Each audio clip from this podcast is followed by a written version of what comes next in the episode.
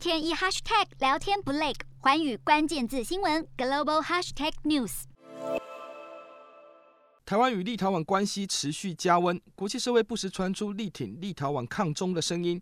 不过与此同时，立国政府内部却有反悔的声音出现。现任总统瑙塞达接受媒体访问时表示，允许台湾以台湾为名设立代表处是个错误。无独有偶，前总统亚当库斯也指出，不应该为了台湾伤了与中国的关系。外界揣测，立国是否会不敌中国的施压？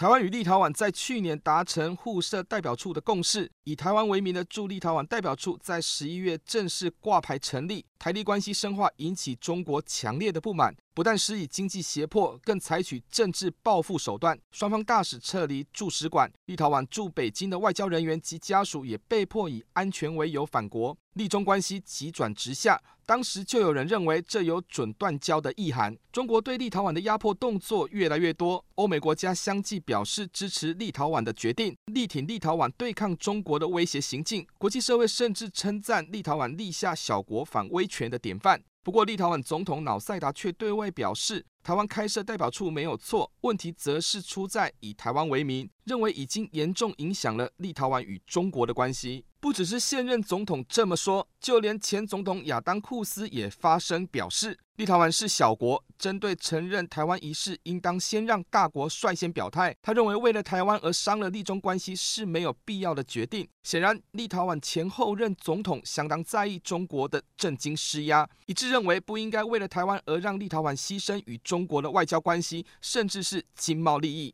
现任总统有意向中国低头的说法，引起立陶宛国内强烈的抨击，认为这是向中国卑躬屈膝的动作。其实这与立陶宛国内政治生态息息相关。瑙塞达长期与总理席莫尼特关系不睦，打从二零一九年总统大选开始，两人关系紧张。去年底还传出瑙塞达对外交、交通内阁人士有意见，而且他表示内阁没有与他协调设立台湾代表处的说法，再再显示总统府与内阁之间旗舰甚深。持平而论，立陶宛同意台湾以台湾为名设立代表处。本来就会引起中国强烈的不满，这势必也有经过各种沙盘推演以及国际情势判断后所做出的决定。瑙塞达也曾表示，立陶宛可以自行决定在经贸文化上发展与台湾的关系。显然，立中矛盾不纯然是以台湾为名设立代表处，而是立陶宛已在美中之间选边站。立陶宛总统瑙塞达的说法，不但会让友好国家感到错愕，更让立陶宛内部的政治问题公诸于世。而这是中国乐于看到的画面，政治纷乱容易给中国有见缝插针的机会。另外，将画面转向另一个欧洲国家捷克，新上任的总理内阁将重新检讨捷克与中国的关系，甚至有意加强与台湾建立伙伴关系。其实，这和立陶宛当前处境相呼应。在全球走向二元化的趋势中，美中两强对峙下，民主与威权之间的界限与分野将会越来越清晰。洞悉全球走向，掌握世界脉动，无所不谈，深入分析。我是何荣，